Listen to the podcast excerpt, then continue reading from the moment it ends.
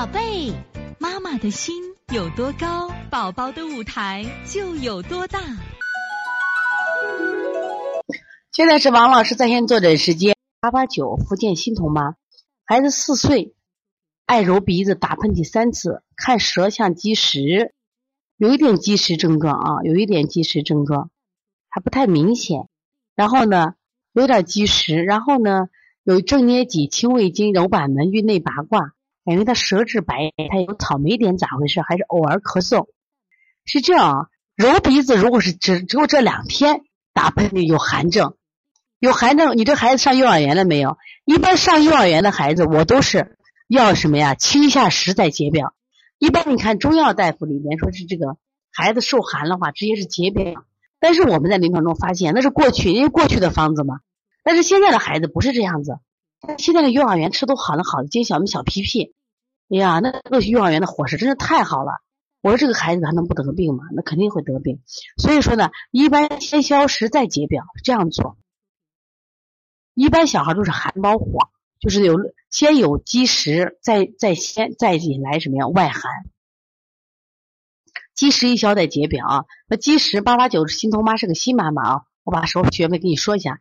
积食像清胃经、清大肠，你这个积食还不太重，不知道大便情况。如果大便干结的话，加个退六腑啊；如果大便正常的话，就不需要加退六腑。那清小肠，然后逆运八卦，逆运八卦。然后做解表的手法，外感四大手法：开天门、运太阳、推坎宫、运这个拿耳后高骨，做鼻通迎香、黄昏入洞，基本做一两次就好了啊。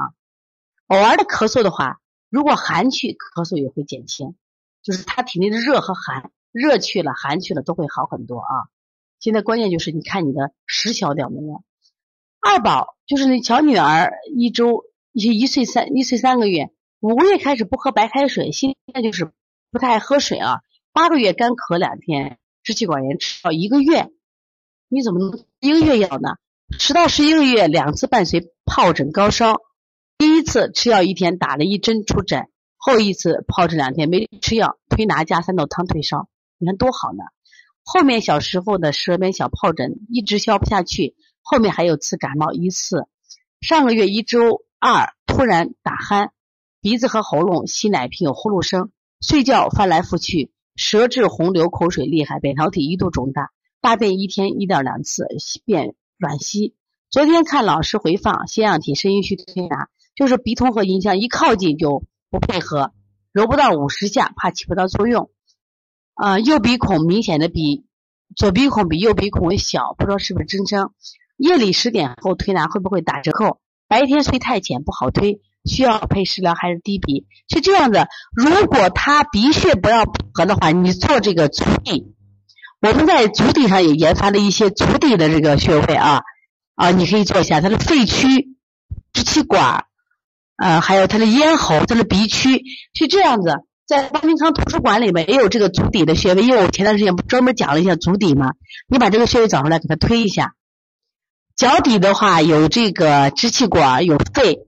在脚面的话，再有这个这咽喉，在脚大拇指的侧面就是它的鼻区，你把它做一下也非常好啊。所以从现在开始学习小儿推拿，从现在开始学习正确的育儿理念一点都不晚。也希望我们今天听课的妈妈能把我们所有的知识通过自己的学习，通过自己的分享，让更多的妈妈了解，走进邦尼康小儿推拿，走进邦尼康的课堂，让我们获得正确的育儿理念。